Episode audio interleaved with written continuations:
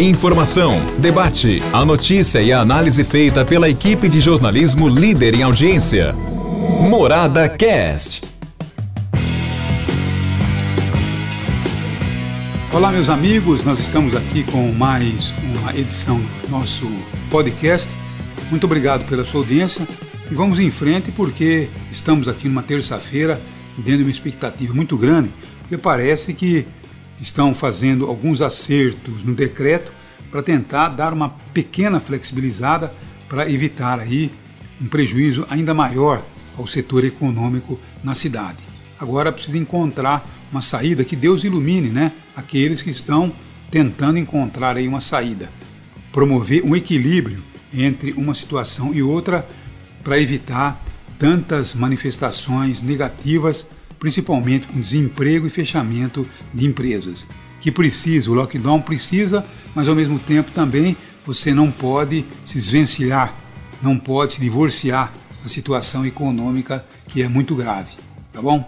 Nós poderíamos ter, né, até menos recursos do governo federal para manter as empresas que precisassem de empréstimos e terem aí a possibilidade de pagarem suaves prestações e ter um incentivo que vem acontecendo em vários países do mundo. Agora nós não sabemos se o governo brasileiro ele tem má vontade ou se não tem os recursos suficientes. Agora tem estudiosos aí que dizem que não, que recursos nós temos. Nós temos reservas que poderiam ser aplicadas para poder, logicamente, socorrer os empresários. Mas o governo parece que está insensível a essa situação e não definiu ainda, nem sequer não definiu a situação do benefício aos mais necessitados. Então, nós ficamos aí numa situação delicada, né?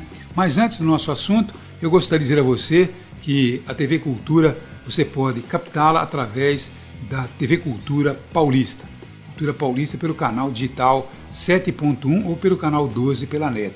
Além de retransmitir a programação nacional da TV Cultura de todo o Brasil, a TV Cultura produz programas locais e regionais. Painel Paulista, Universo Mais, Conexão, Saúde, Esferas da Vida, enfim, nossa programação cultural para você que nos acompanha.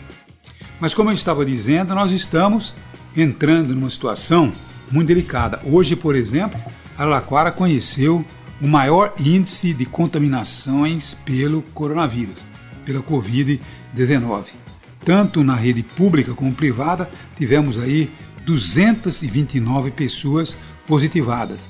Isso representa que 229 pessoas estão entrando em quarentena e com elas familiares mais íntimos também vão ter que fazer aí o recolhimento. Imagine você dar assistência a essas pessoas para saber se não está tendo agravamento, se não está tendo contaminação de outras pessoas da família, então é uma preocupação realmente muito grande. 53% dos testados foram positivados.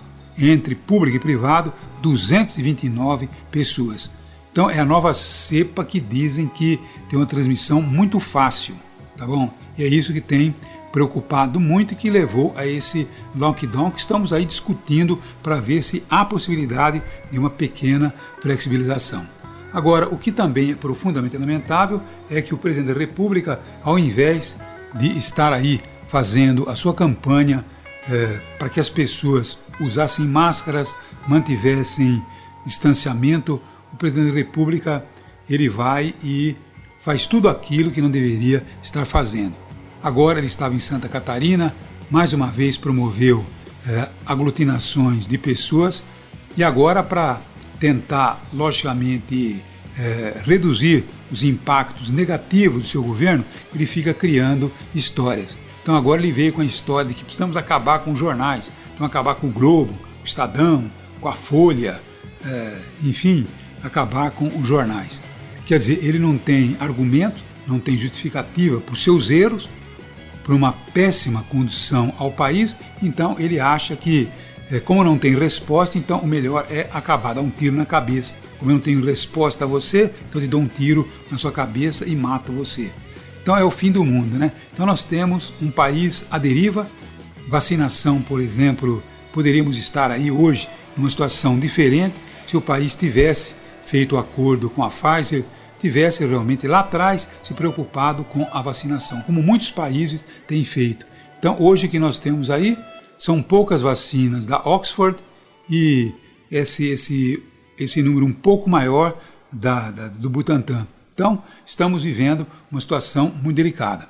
Agora, quanto à questão local, nós estamos na expectativa de que eh, dentro de uma semana, dez dias, possamos começar a colher frutos eh, positivos desse distanciamento, desse lockdown.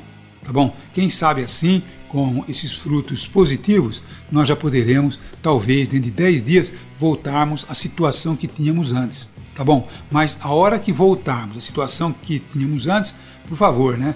Máscara, distanciamento, cuidados redobrados, porque senão nós vamos ficar nesse efeito sanfona, vai e volta, vai e volta. E isso ninguém deseja nem a economia e nem, logicamente, o pessoal da saúde.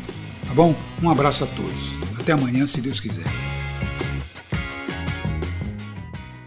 Morada Cast. Morada.